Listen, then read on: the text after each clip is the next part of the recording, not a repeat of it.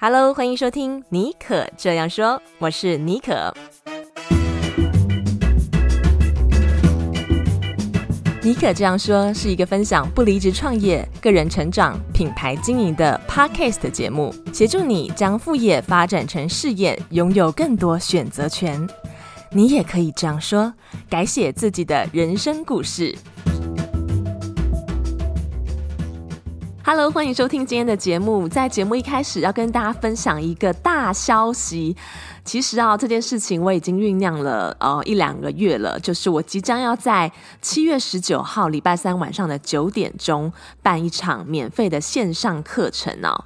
在这场讲座当中呢，我会分享怎么样运用这个五步骤框架，找到你个人品牌的定位啊。因为我常常会听很多人说啊，想要开始经营个人品牌，但是不清楚自己的特色，不知道怎么开始哈，或是呢，你已经有了自己的品牌，但是定位不明确，涨粉很慢。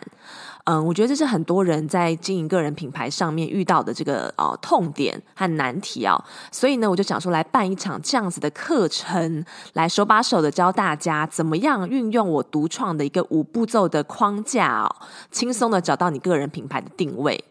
在这场讲座当中呢，我也会提供现场的 Q&A 的机会啊，会回答所有人的问题。那如果全程参加这个场讲座的人呢，还可以获得一份打造可获利个人品牌的 Roadmap 哦。如果有兴趣报名参加免费课程的人呢，欢迎点开今天节目的资讯栏，报名七月十九号礼拜三晚上九点的这场免费课程，五步骤找到个人品牌定位，加速获利。今天我们节目的特别来宾啊，是一位时尚 YouTuber，人称爱马仕教主的君君老师啊。君君老师他去年底推出了一本新书，叫做《马场》。这本书可以说是啊，爱马仕的教战手册啊，不但有揭开这个爱马仕百年不衰的行销术跟品牌故事啊，又教大家怎么样入手热门的几款包包的这个方式啊，还有配货的潜规则。今天我们就把君君老师请到节目中，跟他聊聊这本书里面讲到的内容哦，让大家可以先闻香一下哦。如果你对爱马仕这个品牌感到好奇啊，或是很想要知道怎么样可以买到那些很难买的爱马仕包包，就绝对不要错过我们今天的对谈哦！好，那我们现在一起来欢迎君君老师。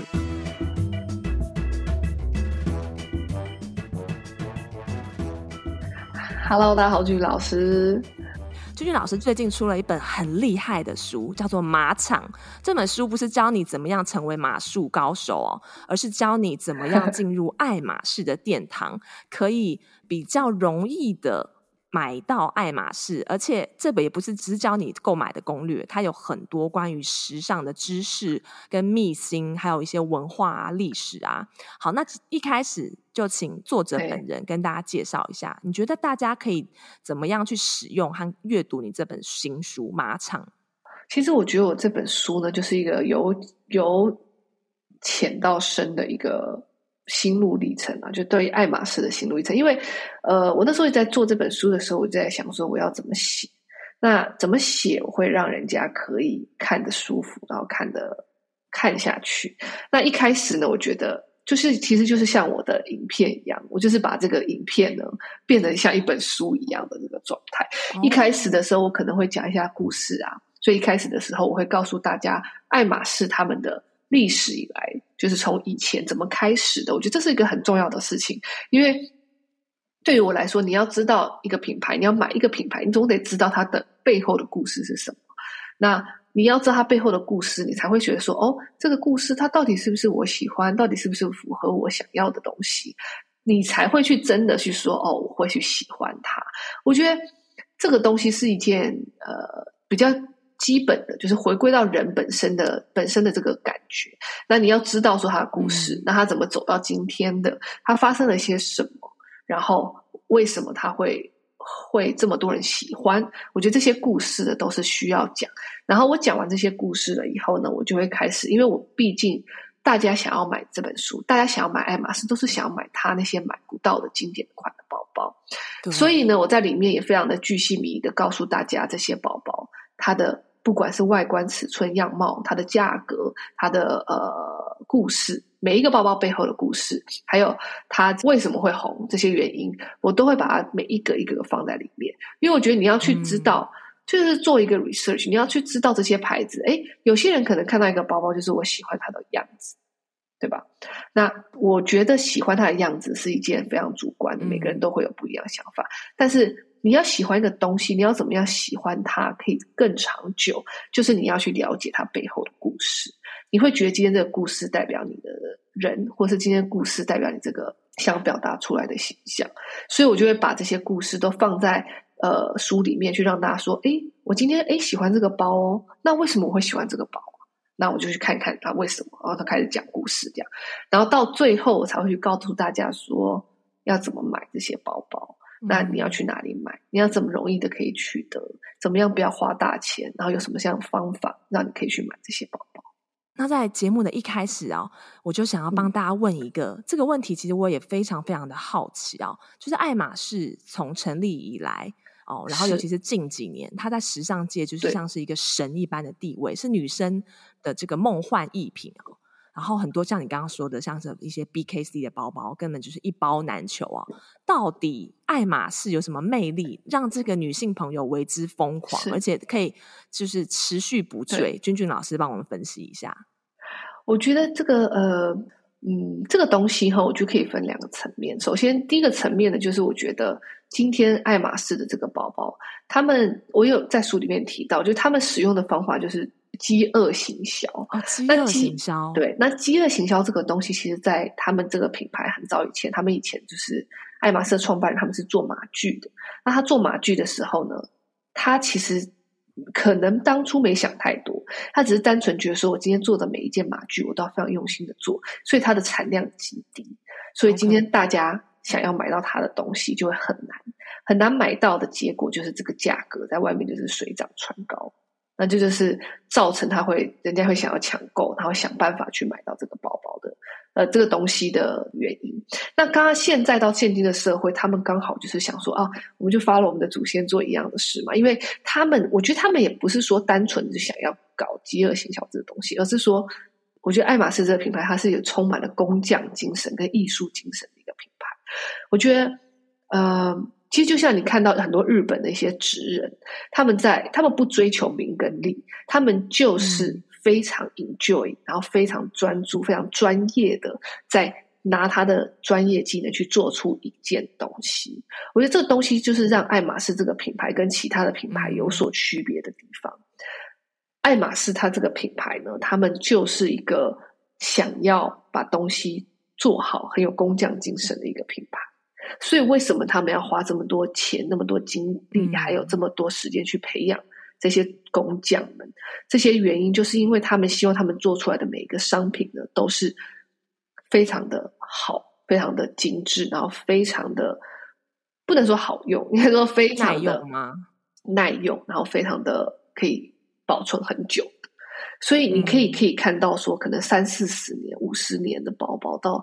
现在都可以，还是一样非常非常的好。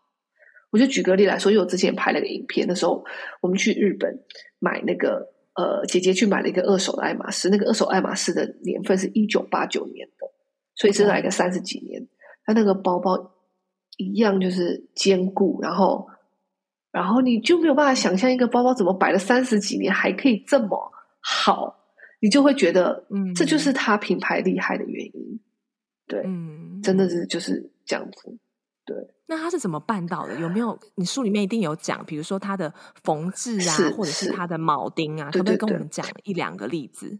因为对于爱马仕来说，他们就是呃，在他们的包包都非常的算是非常的昂贵，所以其实这昂贵的点呢，不是说。呃，我觉得这是跟很多品牌有所区别。有些包包像很多品牌，像觉得香奈儿现在涨价涨得这么凶，但它的品质并没有跟着它的价格水涨船高。但是是因为他们都把这些钱、这些预算，因为你总要一个包包会有个成本嘛，一些商品都会有一些成本，他会把这些预算放在行销上面。他希望很多 influencer 去推销，然后去去去卖。但是没有把这些东西放在包包本身。但是对于爱马仕来说，今天假设一个铂金包一万块美金，它这一万块美金，它有多少钱是要放在这个训练这些员工去做出这款包？还有多少钱呢？是要用在这个包包它本身的皮质，它要去养这些这些这些工厂，因为这些皮质的工厂都是被爱马仕买下来的。那他们买下来以后呢，他们才可以完完全全的去控制这些皮革的品质。所以它变成说，你这个包包花了多少钱在这个包包上面，就连五金件、金属件都是一个问题。呃，那个时候他我就在书里面，其实我有讲到，这是我也是我做了呃几年来以后得到的一个知识，就是他们曾经有一度呢，因为金价跟银价很贵的时候，他们那些包包上面五金件，他们想要用一些比较便宜一点的、比较没有这么昂贵的材质，但是被马上就是被品牌的的主理人给否决，因为他说，今天在四五十年以后，你如果看到这个东西，他们想的东西就是比较远，怎么样让一个商品可以保持四五十年不会损坏，他们就会觉得说，这是他们品牌坚持的东西，他们不希望四五十年后看到他的包包上面。可能生锈啊，或者是怎么样，或者是氧化啊，这些问题，他们想的东西就是比较长远，不会因为一时当下的为了获利而去想说我要去偷偷吃布啊，或者是对 cost down 啊，偷工减料。我觉得这就是为什么他跟很多品牌的有很大的区别。的确，对你刚刚这样讲完之后，我觉得我应该也来投资一下爱马仕。是啊，是啊，他们说爱马仕投资就是比股票跟那个那个标普都还要来的赚钱。在接下来，我们再分析要怎么样，大家一定很想要知道怎么样我们可以买到那些经典手袋，还有一些 pebble。在这个之前，我们还是想要先了解一下俊俊老师自己跟爱马仕的邂逅，因为这个是我觉得很重要。你可不可以跟我们讲一下，带我们回到那个场景？还有你最喜欢这个品牌的哪一点？除了你刚刚讲的它的工艺精神、工匠精神。我记得我第一次看到一款包，就是我有我有在书里面有提到，就是那个包包，呃，是一个 Constance，就是 BKC 的 C 叫 Constance。那那个包呢，是我朋友他就是买的，然后那时候也是没有很多人会买这个包，因为那包其实价格不便宜。对于我记得我是那学生时候看到，然后学生时候怎么可能会买一个六七千块的包包？对，就是不可能，或五六，哎，那时候可能才五六千块而已。我就看到那个包，然后想说，哇塞，这个包，我就拿起来看了，端详一下，我说，哇塞，这个包做工也太精美了吧！嗯、就是一个包，它的 logo 也不明显，也是是有一个 H 在上面，但是你就觉得这个包怎么做的这么美？你就没有看过任何一个包有像这样子这么精美，像个。也不能说像是艺术品，就是真的就就是你会觉得是艺术品，但你看到就觉得哇，你会有很吃惊，因为这些包它不会出现在店面上面的，它是不会出现的。那你看到它，你你只有看到他本人以后才知道为什么他会这么厉害。所有的皮革，它的边，然后它的这些五金件，然后它的这些背带，然后所有的细节都是完美的。就是因为我自己本身是学设计，所以对这种东西就会特别的喜欢，就觉得这个东西做到一个很精致的样子，你看到你就会觉得，我觉得它就是很美，一个艺术品可以拿来收藏的那种感觉，然后看到就好喜欢，对，所以这就是我那时候跟他 邂逅的原因的的故事啊，对。好，那我们接下来就切入重点，到底要怎么得到爱马仕？这个要我知道，这要分各个包款，它的这个入手的难易度不同。对，你可不可以帮我们解析一下？可以，可以。其实这个东西就是也是也是会有因为时间的浮动的，因为做包的才是人嘛，所以是有很多不同的状况。那你包呃多的做的多的时候，就比较好买到。然后你。包就是做的这么多，然后这么多人抢，你就会特别难到买到。像我们一开始在买的时候，其实都比较简单，就是呃，你进去店里面，你会去找一个 sales。那我建议大家都是在专柜买啦，因为专柜买还是比较保险。我们不希望买到就是假包或者是一些仿品的问题，所以建议大家就是去专柜买。那你就是要找一个 sales。那其实找 sales 也是一门学问，所以哦，呃，因为 sales 这种东西，就是你要跟他聊不聊得来，你也不要一开始就是就走进一家店就去。直接说哦，看到谁我就找谁。我觉得你可以就是大家都聊一聊，每个人聊一聊，看他聊一聊他们的他们的性格到底跟你是不是比较符合的。我觉得这样子比较会让你更容易的拿到包包，然后你也会比较轻松的可以跟这个 sales 应对。那像我自己就是喜欢找会讲中文的 sales，因为我觉得只有讲中文的 sales 我才可以完完全全的去控制，说我到底要讲些什么，或者是我要跟他怎么聊。那讲英文，因为我不是母英文不是我的母语，所以我会觉得说，哦，对于我来说会有点难度。所以我一但是很好笑的是，我一开始的 sales 却就是讲英文的。那那个 sales 呢，他为什么会选他？是因为我觉得就是个缘分。那我进去的时候就是他服务了我，然后呢，很巧的是，他跟我在同一天结婚。然后他也是，就是跟我同同一年生了小孩，哦、同一天结婚，在同一个地方，都在夏威夷。然后我们就因为这个样子，然后就是感觉我们的人生历程就是一直不停的在重叠的状态，所以就变成说，我就觉得，哎，这个人跟我他很有缘，所以他其实对我就是非常的好，他就会给我一些很好的包，是呃，他可能会觉得说，今天这个人是只要他的消费消费的那个 level 到，然后。他会宁愿就是给这个人而胜过另外一个人，我觉得这是一定会有、oh. 有有有差别的。但是你不能说哦，我今天都不买东西，就他就给你一些很厉害的包，我觉得那是不可能的，因为这是爱马仕的一个潜规则，你一定要有消费。嗯、他们希望，他们希望就是他们的消费者是真的喜欢。要消费到多少啊？那要看包包，看包包的本身。好，那那我们先讲呃铂金包，铂金包我，我们那个年代。在买铂金包的时候，有些时候看尺寸，如果大一点的尺寸，其实基本上你不用配货的时候是可以买到。从什么时候开始要配货啊？其实一直都是要配货，但是你就是配货的多少？哦、因为这个包包呢，在店里面是看不到的，所以你要一走进去，要直接拿到一个这些包包是很难的，不可能说，哎，老板，我想要买一个铂金包，他就是会卖给你，他不可能的，他一定会说，那请问一下。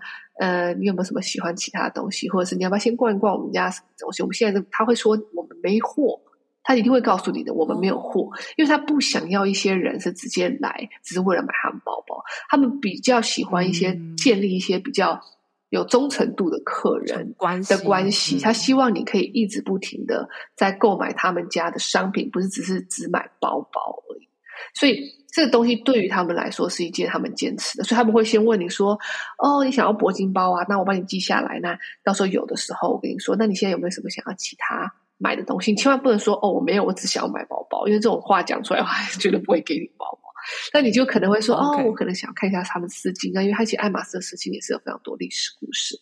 然后，嗯，可能买一些小背皮件啊，甚至就是大到衣服啊、鞋子啊。”然后家具啊，家居用品，其实他们家的东西是太多太多可以买了，不管是就从上海连麻将桌都有，然后呃地球仪啊，然后呃马具啊，狗的东西，宠物的东西，宠物的床，什么东西都做。所以其实你太多东西可以买了，但是就变成说你要去挑，说你要买一些什么东西会去让你的 sales 会觉得说，哦，今天这个人我可以卖包给他，每一个东西的种类都不一样。买哪些东西啊？像大部分呢，选男装，还有饰品、首饰，要是就是搞就珠宝类的，比如说有钻石的，还有手表。通常这些东西呢，是你买的这些配货是比较容易可以拿到包包的，因为为什么？呃，应该是是有两个层面，一个层面就是首先这些东西可能他们拿的 commission，sales 拿的 commission 比较高，另外一个层面是这些东西就是他们的呃品牌想要推的一些。category 就是他们希望这些消费者可以买的东西。那你买家具的话，那就更容易，因为家具单价非常高，他们一件沙发就可能要两三万美金、三四万美金都有可能，所以是单价高。嗯、OK，那你你有时候时候慢慢慢慢配，胜股就是可能你配一个东西，它可能就可以达到你的需求，就看每个人的不不一样。因为有些人不可能一下子拿出三四万去买一个。美金去买一买一个沙发，那他就是走那种慢慢配。那你要慢慢配的话，就是你可能有时候买些衣服啊，先买点小饰品；有些时候买一些锅碗瓢盆啊，不是锅碗瓢盆啊，就是厨具啊，或者是花瓶啊。他们希望你是买各种不同的种类，而不是只单单买一些某一些特别的东西。或者是你买东西的时候，你是真的是买来自己要用，嗯、而不是你这个代购。所以他们就是买 against 这种东西的，因为代购可能会说，比如说我要买一件衣服，我可能要买 S、M、X、L，就是各种不同的尺寸，它才可以卖嘛。那、哦、这种人他们就会很害怕，他们就觉得说你这个是代购，他们很不喜欢，所以他就不可能不会卖给你包包。那如果是一些真的客人，他不可能就是他去买一个 T 恤，他买三四五种尺寸吧，对不对？他就是买他自己穿的尺寸，所以他他们比较喜欢就是这样子的客人，所以这就是比较容易可以可以取得的一些小技巧。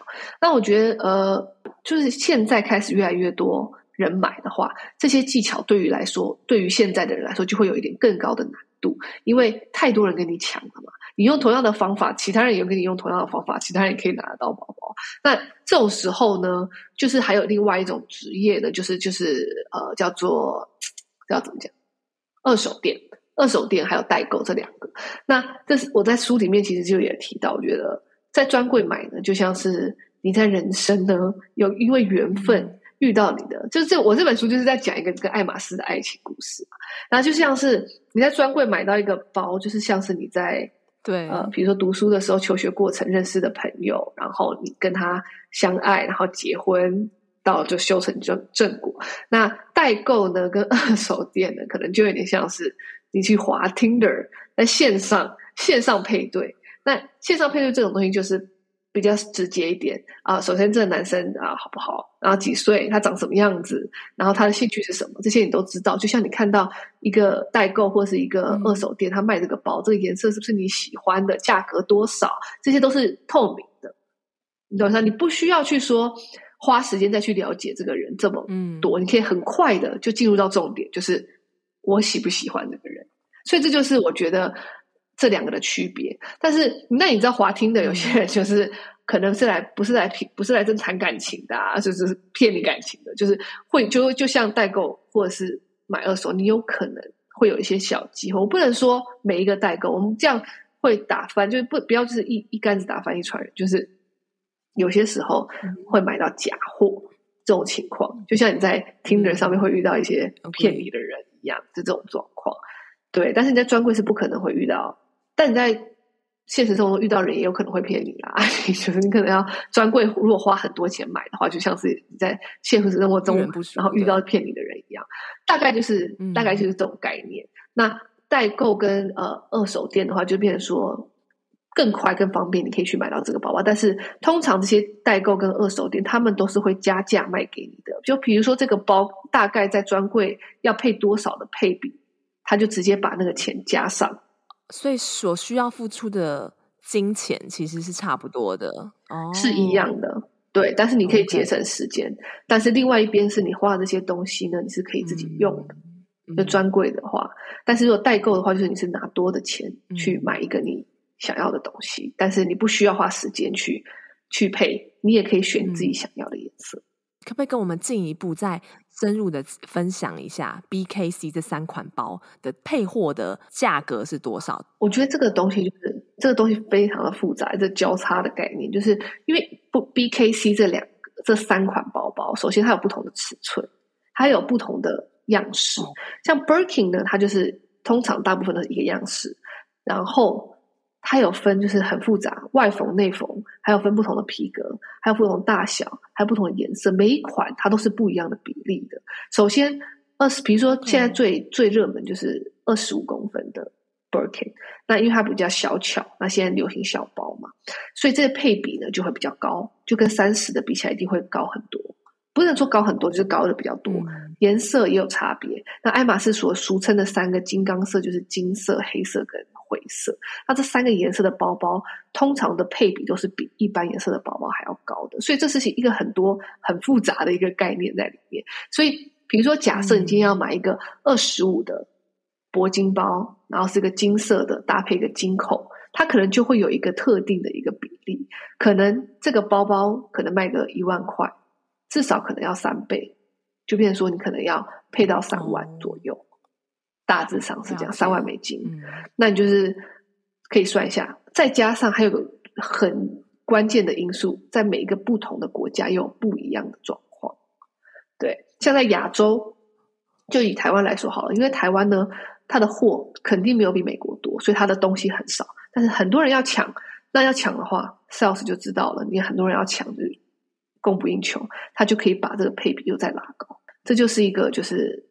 数学，但是这个东西就是很不透明，所以其实很多人不喜欢，因为你根本就不知道说你到底要配多少。对，这种东西就是非常难，所以你要大概知道说这个东西在市场，其实很简单的方法就是你上网看。你今天如果想要一款包包，对不对？你就上网看这个包包呢，跟它的原价跟二手价，不是二手价就是倒卖价是差多少比例？比如说，就像我刚刚讲的铂金二十五，它可能卖一万块，那它可能在。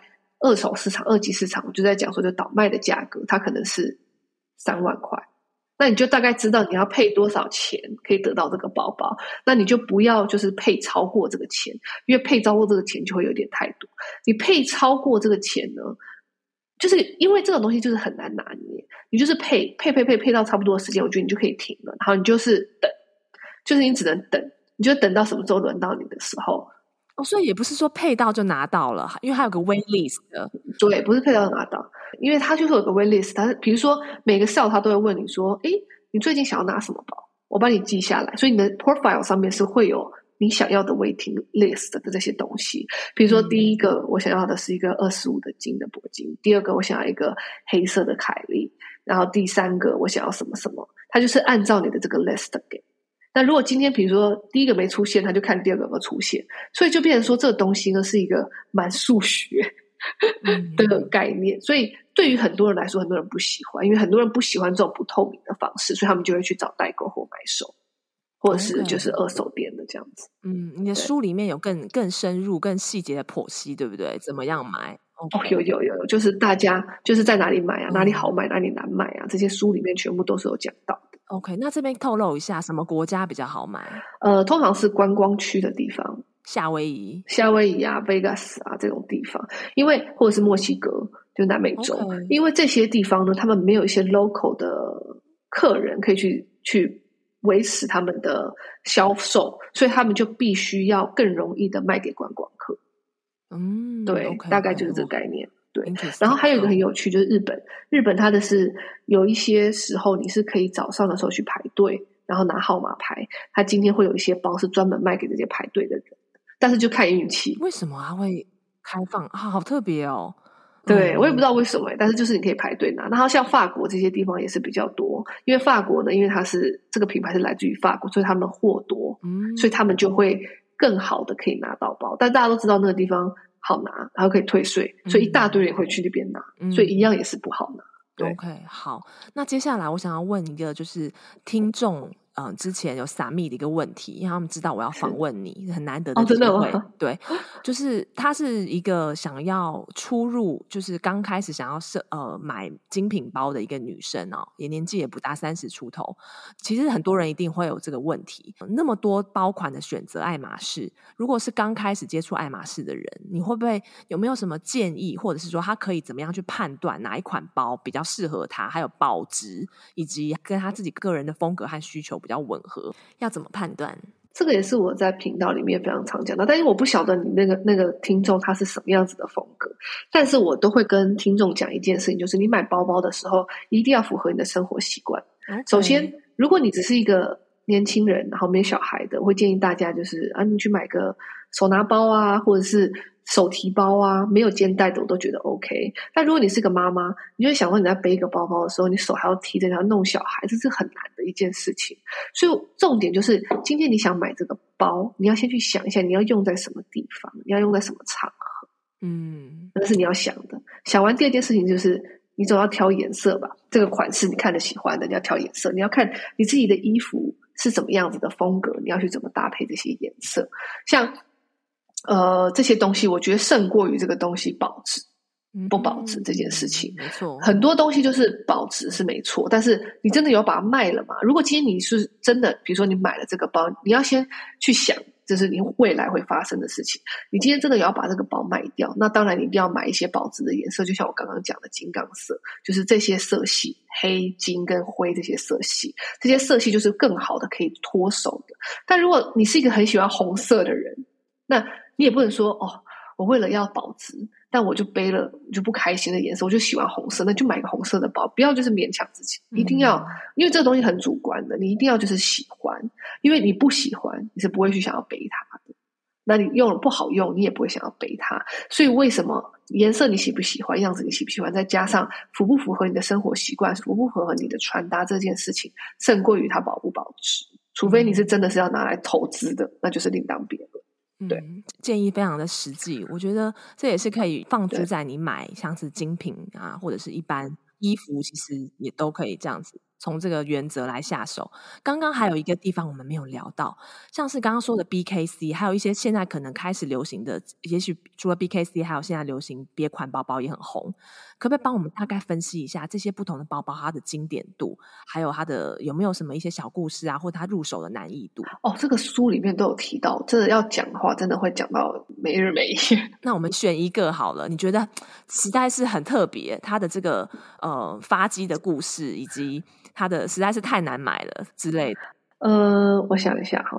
OK，我先先讲一个，就是 BKC 经典款里面，我就讲我自己喜欢的好了，好，好吧？这样子会轻松，就是比较容易一点。我自己在 BKC 里面，我最喜欢的是 Kelly。嗯，那我会喜欢 Kelly 的原因呢，是因为首先 Kelly 呢，它有非常多不同多的变化，从大的正常的 Kelly 到一些。没有手提的 Kelly，就各种不同样子。那 Birkin 呢就比较不一样，Birkin 就是那几个，但是 Kelly 它有非常多不同的变化，还有手拿包的 Kelly 呀、啊，小的 Kelly 呀、啊，或者是 Kelly 的那个晚宴包啊，或者是 Kelly 的比较轻松的包包，Kelly 的后背包，Kelly 的侧肩背，那这些全部都是在 Kelly 里面，但它的 collection 里面有很多不同的样式，那你就可以比较好的去挑选，去不同就是不同的种类。多一点就比较好选。再来，Kelly 这个包呢，它为什么经典呢？是呃，我可以要跟他讲这个故事。其实这个 Kelly 这个包包，它以前不是叫 Kelly，它以前是叫做呃 Sac 的，我忘记就是法文的手提包的意思，嗯、我忘记英文怎么念。但是它就是原本是法文的手提包的意思。那一开始做出来的时候，是给就是其中有一个创办人，他的老婆，他就觉得说他东西就是想要放在一个。比较小一点的包包里面，所以他就特别做了一个包包是给他的老婆的。后来这个包包呢就一直在出，最后是被就是摩纳哥的王妃，摩纳哥嘛，对，摩纳哥，对。对，摩纳哥王妃凯利王妃所拿的，然后他拿来就是挡她就是怀孕的，非常经典的故事。所以那个时候，对，所以那个时候呢，这个照片出来以后，全世界人都疯了，然后想说到底要怎么样可以拿这个包包，然后。后来他们才去跟这个摩纳哥的皇室申请，说我可不可以把这个包包改名为凯利包，所以后来才改成凯利包这个名字的。所以他一开始不是这个名字。但这个包包呢，为什么会觉得很喜欢？是因为它可以手提又可以侧肩背。对于我的生活习惯来说，我觉得是非常方便的。因为我有小孩，我有时候想手提，我有时候想侧肩背，我弄小孩的时候可以侧肩背它，对我来说很方便。但是很多人不喜欢它的开关，但是我觉得对于我来说是很方便，那就是符合生活习惯。嗯、那讲完了就是 BKC 的经典的款式，我觉得在 BKC 经典款款式以外，我非常推荐的一款包是 Lindy。Lindy 这个包包是我觉得。如果今天你你不是想要一开始就专攻经典的 BKC 的话，你可以去挑战的包款。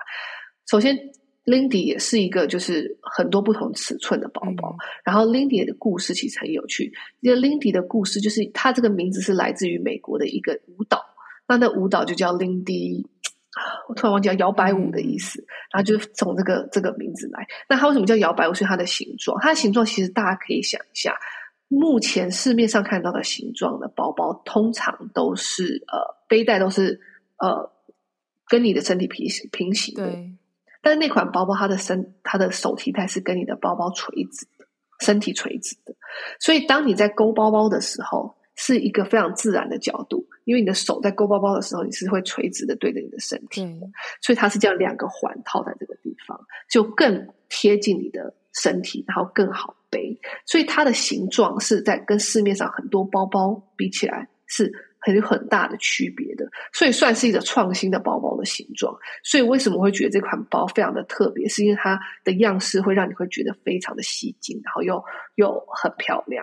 然后再来呢，我觉得它也是很好的一个入手的款式，因为它的这个包包它容量很大，不管是从大的到迷你的，都是可以装很多东西的，所以。在于对于你的生活习惯来说，是可以，就是你可以大部分的时间都可以使用它，是一个比较大众化的一个呃包款，然后价格呢也没有就是像 BKC 这么贵啊，BK 啦就没有像 BK 这么贵，嗯、但它的故事也是蛮有趣的，然后它又是实用好用，每天可以用的一个包款。对，所以我觉得这是我推荐大家的。嗯，对，感谢俊俊老师，你真的是今天这样聊下来，我发现你真的是爱马仕教主，当之无愧。而且由这个 从实用的攻略到他的这个爱恨情仇，这个品牌背后的爱恨情仇，你都了若指掌。我觉得今天大家如果听这一集的节目，我们就是一个抛个橄榄枝，让大家闻香一下。如果还不过瘾的人，就去把俊俊老师的新书《马场》给找来看，相信你一定会。会 fall in love with 爱马仕，就跟俊俊老师一样，或者是看我的 YouTube 也可以。对对，YouTube 频道，对你的 YouTube 频道就是君君 Square 嘛，对不对？对对对对。OK，我们也会把这个连接放在我们节目资讯栏。好，今天谢谢俊俊老师，谢谢你。感谢你收听今天这一集的节目啊！听完之后，不知道对爱马仕是不是有更深一层的了解了？如果你有任何想要跟我分享的，欢迎可以私信到我的 IG 的账号，我 IG 的信箱是 sjbonjour。那也邀请你可以在 Apple Podcast 和 Spotify 帮我留下五颗星和你的留言，并且订阅分享这个节目给你身边所需要的人。好，那我们就下次再见喽，拜拜。